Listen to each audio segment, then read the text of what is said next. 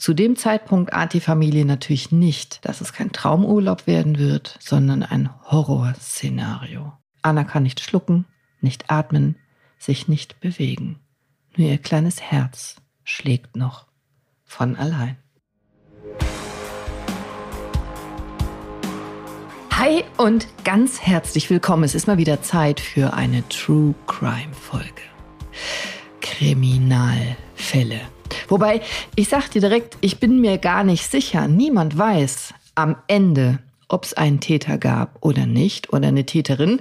Und es bleibt unklar, ob jemand das arme kleine Baby vergiften wollte oder nicht. Wer würde einem Säugling so etwas antun? Aber ich fange von vorne an. Und nach dieser Folge wirst du etwas über ein schleichendes Gift gelernt haben, von dem du ganz sicher auch schon mal gehört hast. Vielleicht hast du es sogar schon mal gespritzt bekommen. Aber von vorn.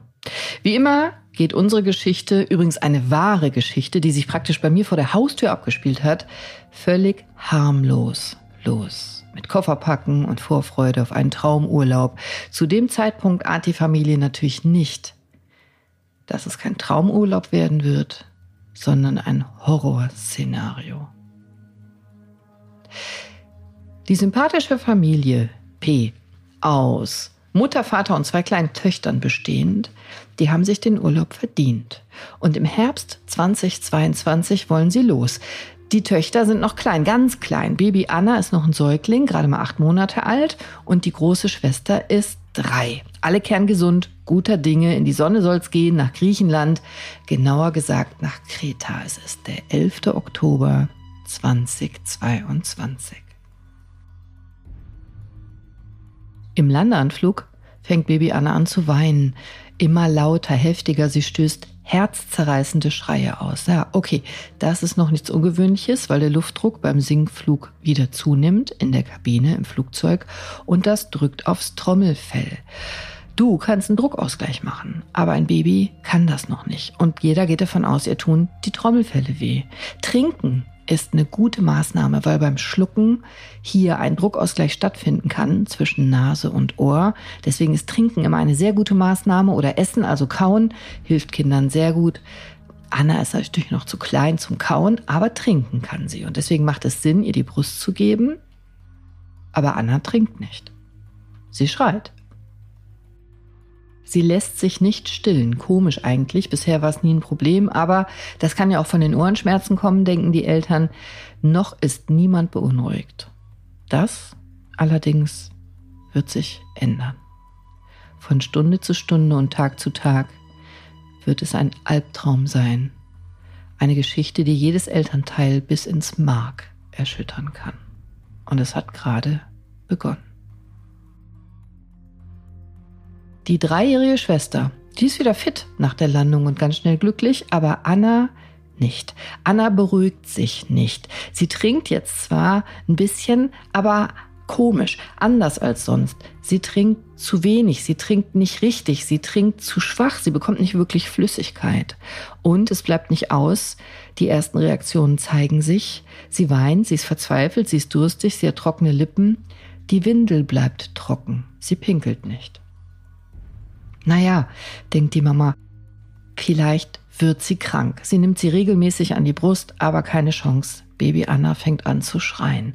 Und eine Flasche, die man ihr in der Verzweiflung anbietet, will sie auch nicht. Okay, die Eltern gehen auf Ursachensuche. Was ist los? Ist Anna krank? Zahnt sie? Nein. Hat sie Fieber? Nein. Einen harten Bauch, Bauchschmerzen? Nein. Vielleicht ist das ein beginnender Infekt. Aber natürlich ist bei einem Infekt es nicht gerade förderlich, wenn das Baby nicht trinkt. Das macht die Situation nicht besser. Im Gegenteil. Anna wird schlapper und die Eltern werden unruhiger und rufen ihre Kinderärztin in Mettmann an. Die fragt nach dem Gewicht, denn kleine Babys sollen nicht an Gewicht verlieren. Wie sollen sie jetzt das Baby wiegen? Da kommen sie auf eine gute Idee. Sie nehmen die Kofferwaage. Und tatsächlich, Anna hat abgenommen. Jetzt sind die Eltern wirklich beunruhigt.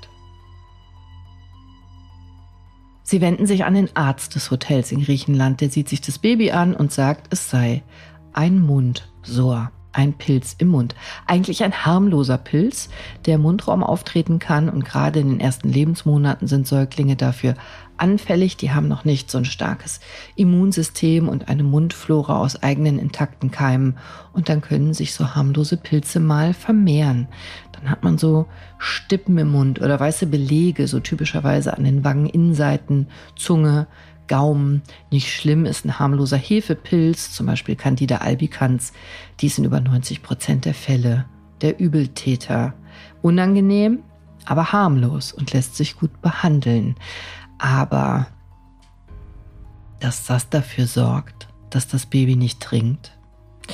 Die Mutter ist skeptisch und ruft wieder ihre Kinderärztin an in Deutschland und berichtet. Und auch die Kinderärztin findet das seltsam und hält den Mund so nicht für die Ursache. Auch wenn er bei Babys häufig vorkommt, macht es in der Regel keine Trinkbeschwerden. Langsam bekommen die Eltern Angst. Und zu dem Schluss zusammen mit der deutschen Kinderärztin, dass jetzt weitere Untersuchungen stattfinden müssen. Man muss die wahre Ursache rausfinden, um die zu behandeln. Aber vor allem muss Anna ernährt werden. Babys können nicht lange ohne Nahrung und ohne Wasser überleben. Ihr Körper ist noch viel zu klein und anfällig. Anna braucht Ernährung. Sie braucht Milch. Sie braucht Wasser. Und sie fahren ins Krankenhaus. Das handelt sofort. Anna muss dringend an den Tropf. Denn sie ist bereits stark ausgetrocknet. Dehydriert nennen wir das.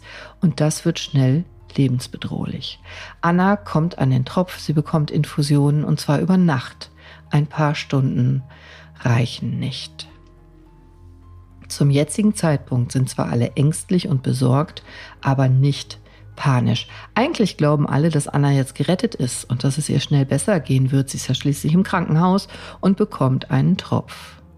Aber falsch. Bis hierhin ist die Geschichte noch harmlos.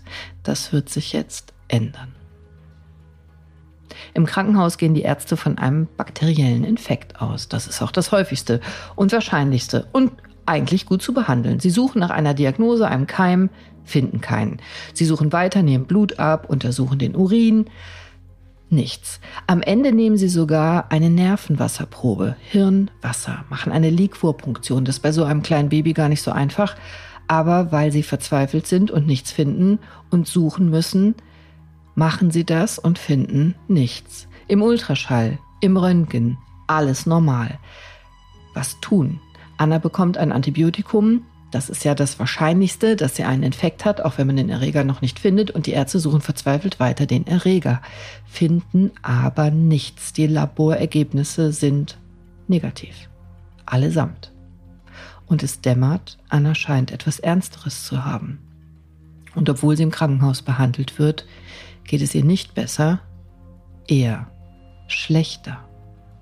Trotz Therapie, trotz Infusionen, sie wird immer schlapper. Und dann ist es sichtbar. Ihre Muskeln streiken.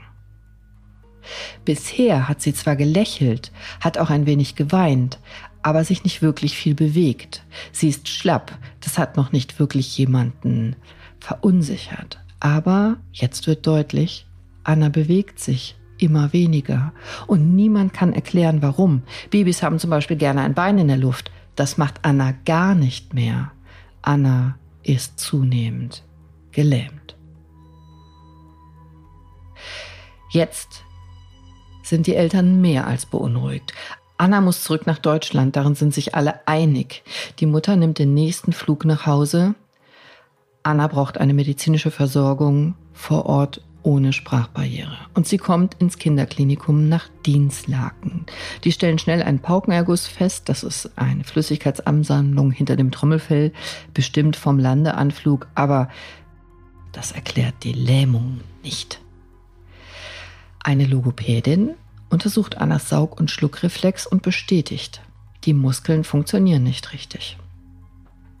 Das Baby ist gelähmt. Es will verzweifelt trinken, aber es kann nicht. Gruselig. Sind Nerven schuld? Ist es ein neurologisches Problem? Weder Hirnstrommessung noch Kernspin liefern irgendwelche weiteren Indizien. Verzweiflung macht sich breit. Anna wird von Stunde zu Stunde gelähmter und die Ärzte wissen, Dass Arme und Beine inzwischen gelähmt sind, das ist eine Sache. Aber auch die inneren Organe werden durch Muskulatur gesteuert. Jetzt muss das Baby per Magensonde ernährt werden, weil es gar nicht mehr schlucken kann. Was, wenn die Lähmung fortschreiten, die Atemmuskulatur ausfällt? Auch das Herz ist ein Muskel.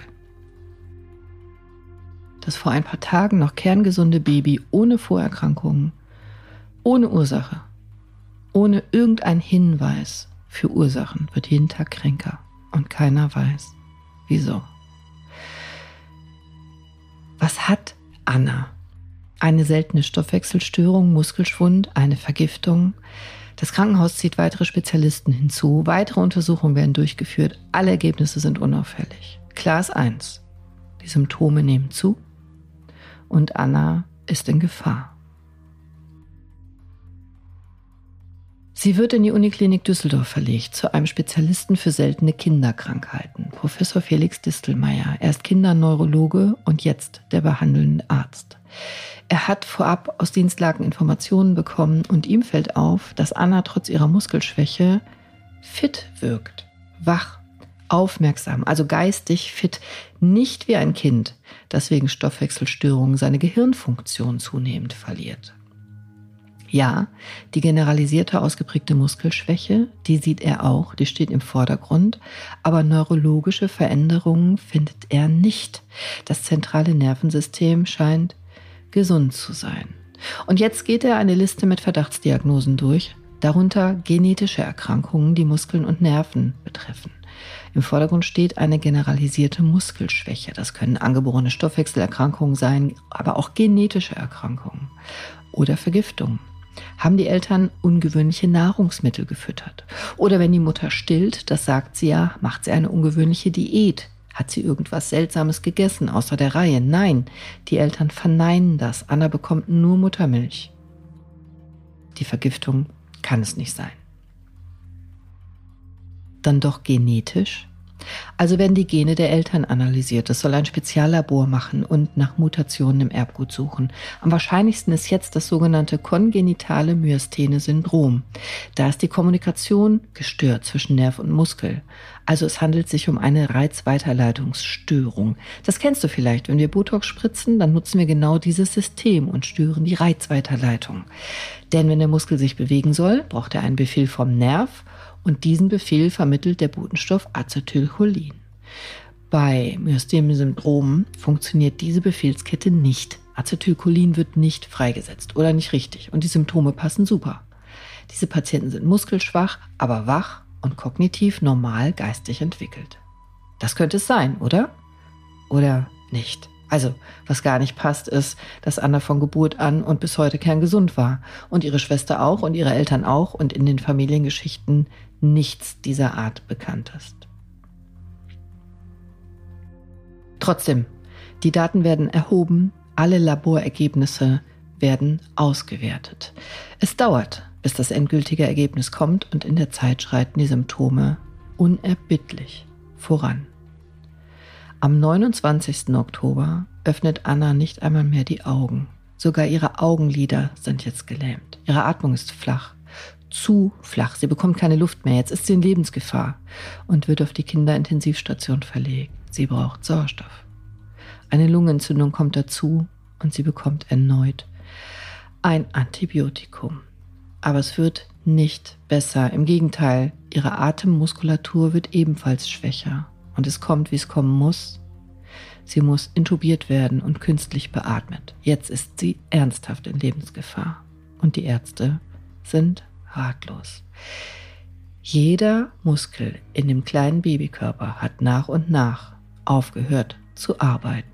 Anna kann nicht schlucken, nicht atmen, sich nicht bewegen. Nur ihr kleines Herz schlägt noch von allein.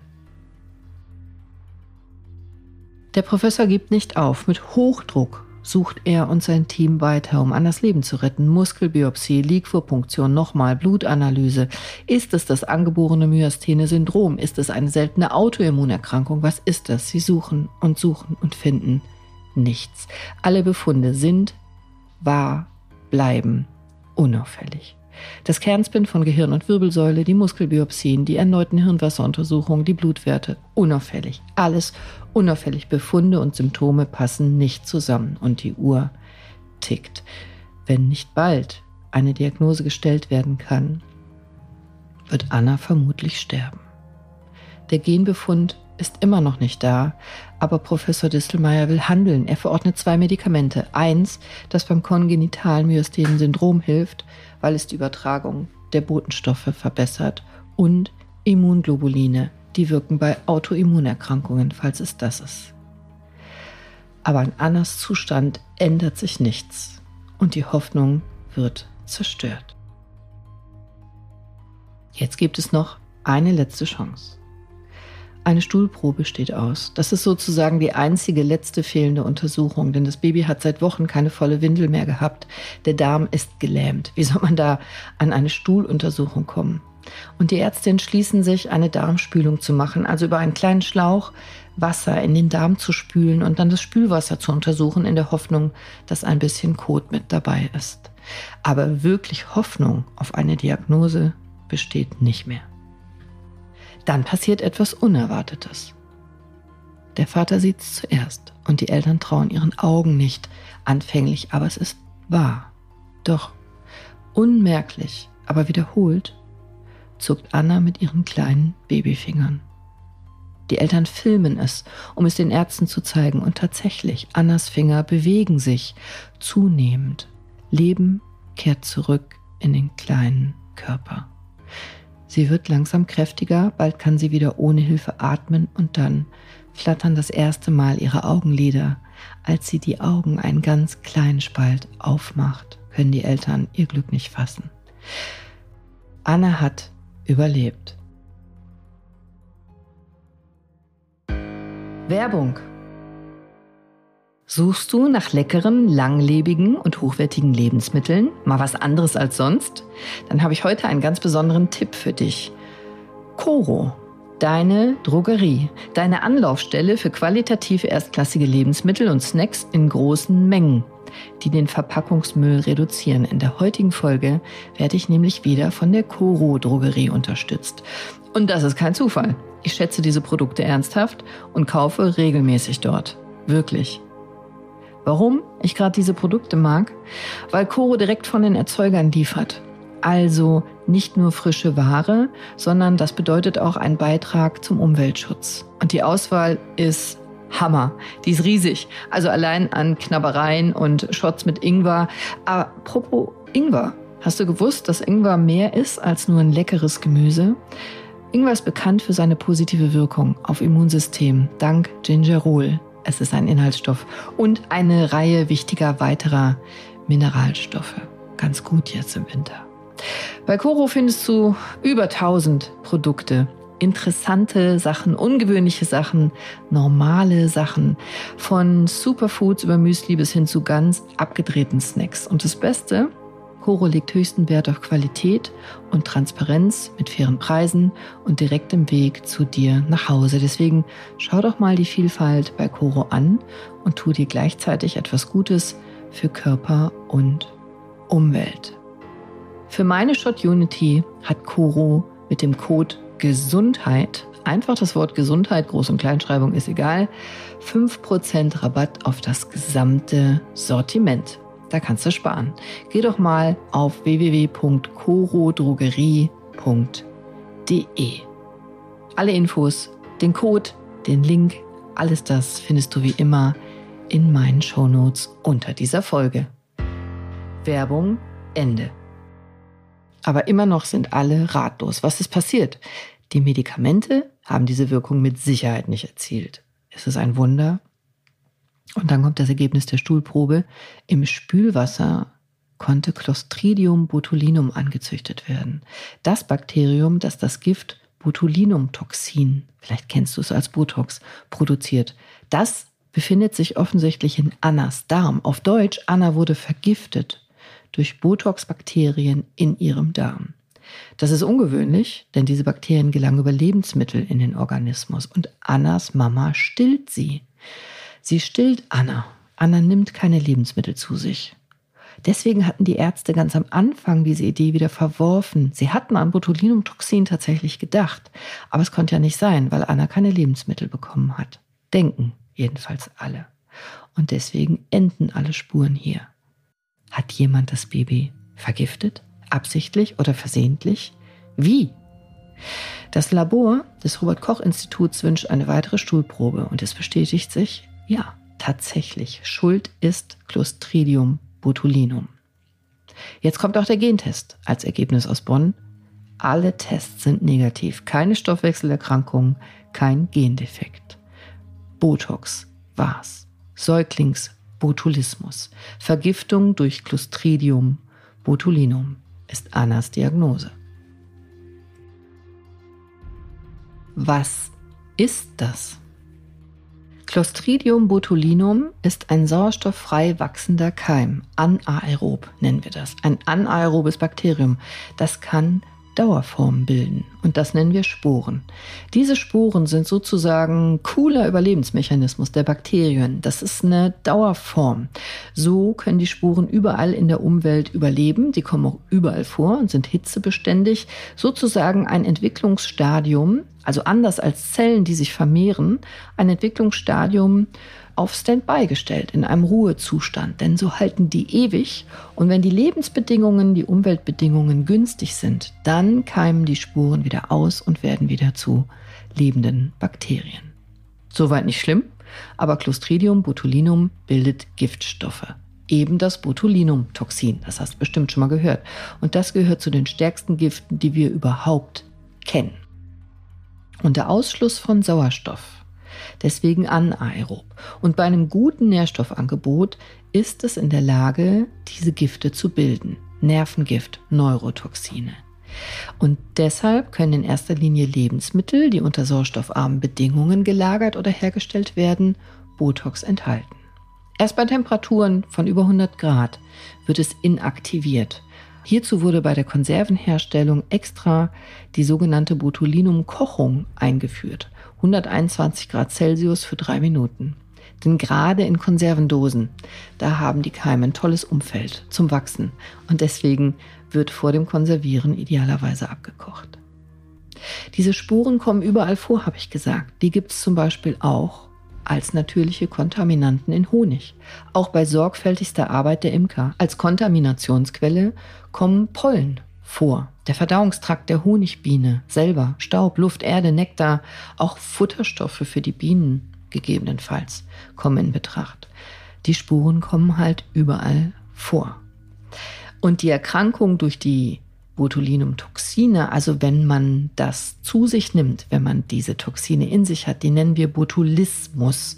Du könntest diese Toxine durch vergiftete Lebensmittel zu dir nehmen. Also wenn die in Lebensmitteln enthalten wären. Früher war das in Konservendosen, oft heute nicht mehr. Heute erkranken pro Jahr vielleicht noch 10 bis 20 Menschen in Deutschland an mit Botulinumtoxinen belasteten Lebensmitteln. Also praktisch keiner mehr, super selten. Aber Achtung beim Säuglingsbotulismus, das was Anna hatte, das ist was ganz anderes. Da handelt es sich um eine Infektion, weil Clostridium im Darm des Säuglings selber vorkommt. Anna hat sich sozusagen selber vergiftet. Eine Infektion mit Clostridien im Darm des Säuglings. Der Darm ist besiedelt und bilden dort Toxine. Und diese Toxine vergiften dann den Körper aus dem Darm heraus durchs Blut. Das heißt, bei uns Älteren, also wenn wir kein Säugling mehr sind, etwa ab dem ersten Lebensjahr, haben wir eine eigene Darmflora, eigene Darmbakterien, ein Mikrobiom. Und diese Darmbakterien, die schützen uns, die kämpfen gegen fremde Erreger in unserem Darm und lassen diese nicht ansiedeln in uns, weil wir eine intakte Darmflora haben mit genug Bakterien, die kämpfen können. Ein Baby hat das noch nicht. Ein Baby hat noch keine eigene intakte Darmflora. Die muss sich erst noch entwickeln. Der Darm kommt sozusagen keimfrei auf die Welt und Bakterien müssen sich erst ansiedeln und eigene Kulturen müssen sich entwickeln. Also für einen Säugling ist das etwas ganz anderes. Wenn ein Säugling diese Spuren irgendwie aufnimmt, dann ist der Babydarm eine tolle Umwelt für das Bakterium. Sporen entwickeln sich zu ausgewachsenen Bakterien. Das dauert vermutlich zwischen drei und 30 Tage. Das wissen wir gar nicht so genau.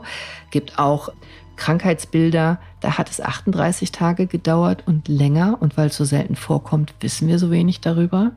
Und das Clostridium Bakterium produziert dann, so liegt es ja in seiner Natur, ein starkes Nervengift, das Botulinumtoxin. Und mit dem Blutstrom nimmt der Körper das auf und mit dem Blutstrom erreicht es alle Bereiche des Körpers und verursacht überall die Symptome. Botulinumtoxin als Botox ist es dir bekannt. Und wenn du dich erinnerst, habe ich eben gesagt, dass Botox die Ausschüttung des Botenstoffs Acetylcholin verhindert. Und Acetylcholin braucht dein Körper, um Muskeln zu steuern. Deswegen heißt es Botenstoff. Und wenn Botox die Ausschüttung verhindert, bekommen die Muskeln keine Nachrichten mehr, keine Informationen, keine Steuerung, die werden schlapp, die lassen los, die sind gelähmt, bewegen sich nicht mehr, sind nicht mehr ansteuerbar. Anna will trinken, kann aber nicht. Anna will atmen, kann aber nicht. Ähnlich sind die Symptome bei Myasthenen-Syndrom, aber hier hat Anna das Botox-Gift aus seinem eigenen Darm gespürt und wurde beinahe davon getötet. Haarscharf. Dass sowas passiert, ist extrem selten, habe ich gerade gesagt. Also wie oft es wirklich auf der Welt passiert, wissen wir nicht. Das nennen wir Prävalenz. Ohne Afrika weltweit gibt es nur 3350 Fälle, die beschrieben sind. Also extrem selten. Ich persönlich habe es noch nie gesehen und die behandelnden Ärzte von Anna hatten das ebenfalls vorher noch nie. Und eine konkrete Behandlung gibt es auch nicht. Also vor allem geht es darum, die Zeit zu überwinden, bis das Gift besiegt ist, mit unterstützenden Maßnahmen, also Atmung sichern, Ernährung sichern, intensivmedizinische Bedingungen brauchst du dafür. Es gibt eine Antitoxintherapie für Säuglinge mit einem Immunglobulin menschlicher Herkunft, aber mit und ohne Antitoxintherapie ist die Überlebensrate nahezu 100 Prozent, wenn du intensivmedizinische Betreuung hast und keine Komplikationen bekommst. Dann ist die Prognose gut und so war es auch bei Anna. Und wie ist sie jetzt an die Bakterien gekommen? Das wissen wir nicht.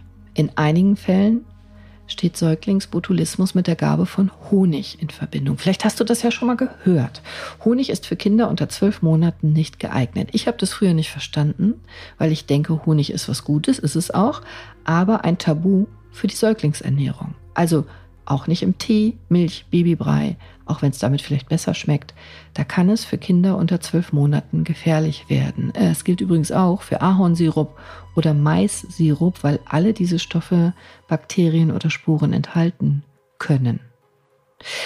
Diese Warnung gilt nicht für Honig in Säuglingsfertignahrung. In Babyfertignahrung, in Breien und Keksen, die gesüßt sind mit Honig für Babys, das ist wirklich bedenkenlos, harmlos, weil die Produkte bei der Herstellung natürlich ausreichend hoch erhitzt werden, so dass die Bakterien sicher getötet sind und die Spuren. Weitere Lebensmittel, die als Auslöser von Säuglingsbotulismus in Frage kommen, kennen wir nicht. Und wie gesagt, bei Kindern über einem Jahr und Erwachsenen ist das alles völlig unbedenklich, ist Honig völlig unbedenklich, weil wir eine stabile Darmflora haben und die verhindern die Auskeimung der Spuren. Anna hat laut ihren Eltern nie Honig erhalten und deswegen wurde nicht weiter gesucht. Annas Immunsystem hat den Kampf gegen die Bakterien gewonnen. Medikamente brauchte sie keine mehr. Nach der Entlassung und der Reha ist sie gesund, fit, alles ist ausgestanden. Sie ist mit dem Schrecken davongekommen, ohne Folgeschäden. Sie hat die Vergiftung folgenlos überstanden, kerngesund. Gott sei Dank. Aber wie die Bakterien in den Körper gelangt sind, bleibt unklar. Dir ist aber jetzt vielleicht ein bisschen klarer, was Botulinumtoxin macht und warum Honig bei kleinen Säuglingen nicht gefüttert werden sollte. Wenn es Honig war. Wir wissen es nicht. Aber wir haben ein Happy End. Und das ist das erste Mal, dass eine True Crime Folge von Gesundheit kannst du lernen glücklich endet. Ich mag das. Wie findest du das? Hast du was gelernt? Gefällt dir dieses Format? Schreib's mir mal. Schreib's mir in die Kommentare. Schreib mir, sonst schreib mir auf Instagram. Drück auf jeden Fall die Glocke hier, wo du den Podcast hörst, damit du keine Folge mehr verpasst und teil diese Folge doch mit jemandem, der was über Botox lernen sollte, könnte oder der spannende Geschichten mag. Sei bewusst, sei mindful, bleib gesund und aufmerksam. Ich wünsche dir noch eine gesunde, fröhliche, erfolgreiche und vor allem humorvolle Woche. Bis nächsten Mittwoch. Und auch da geht es um Ernährung und Nahrungsergänzungsmittel. Aber das wird eine ganz besondere Folge. Sei gespannt. Bis nächsten Mittwoch. Deine Cordelia. Ciao.